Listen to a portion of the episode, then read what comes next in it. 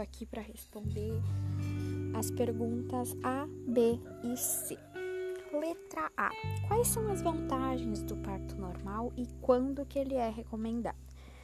Uma das vantagens do parto normal é que a recuperação é rápida e tem menor risco de complicações no bebê.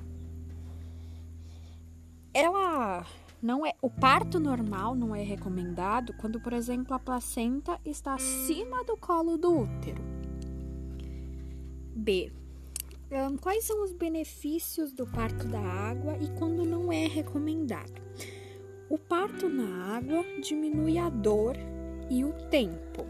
Ele não é indicado para mulheres que tenham do, alguma doença de risco. E por último, a letra C, quando a cesárea é indicada.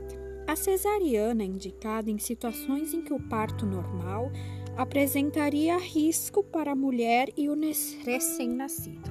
Obrigada.